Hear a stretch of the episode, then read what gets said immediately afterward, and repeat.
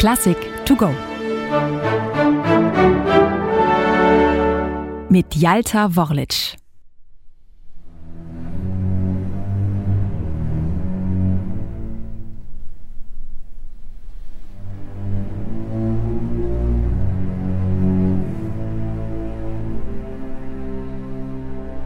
Es sind dunkle Zeiten im Leben von Dmitri Schostakowitsch Anfang der 1950er Jahre.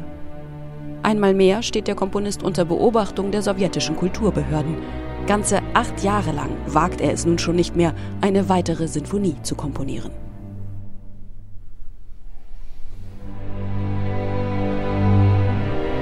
Stattdessen schreibt Schostakowitsch Filmmusik und patriotische Kantaten bloß nicht wieder anecken, heißt die Devise, wie mit seiner letzten Sinfonie, der neunten, mit der er bei den sowjetischen Kulturfunktionären erneut in den Fokus geraten ist.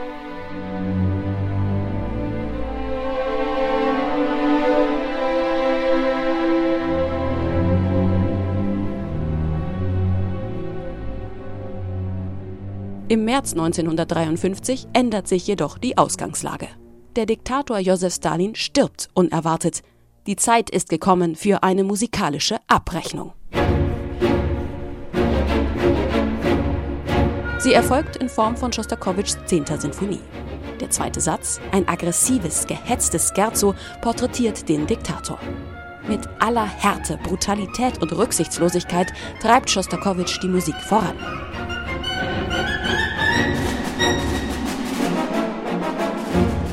Knapp 20 Jahre lang hat Schostakowitsch unter dem Terrorregime leiden müssen.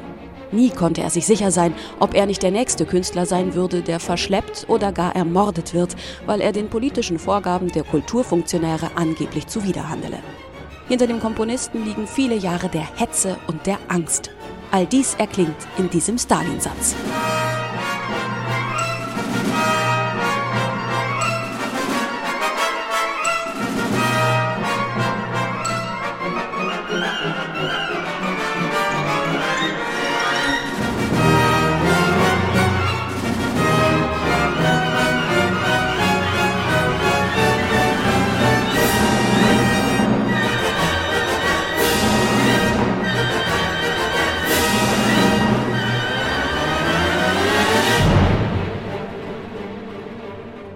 Doch gerade einmal fünf Minuten der insgesamt gut 50 Minuten langen Sinfonie widmet Schostakowitsch am Ende dem Diktator.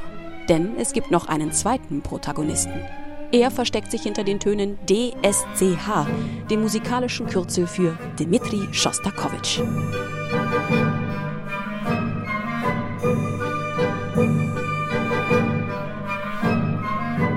Dass dieses Motiv ausgerechnet im Dreivierteltakt daherkommt, ist sicher kein Zufall. Schostakowitsch tanzt dem einstigen Diktator für Eingeweihte unverkennbar auf der Nase herum.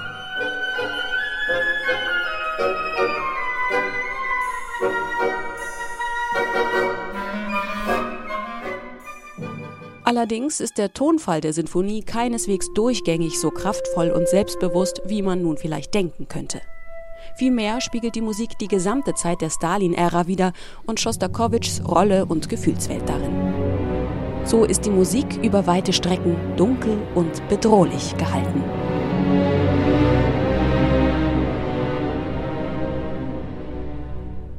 Am Ende siegt jedoch nicht die Düsternis, geschweige denn der Diktator, sondern es triumphiert ein anderer.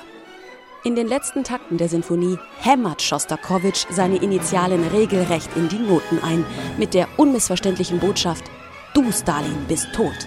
Aber ich, Dmitri Schostakowitsch, bin noch da.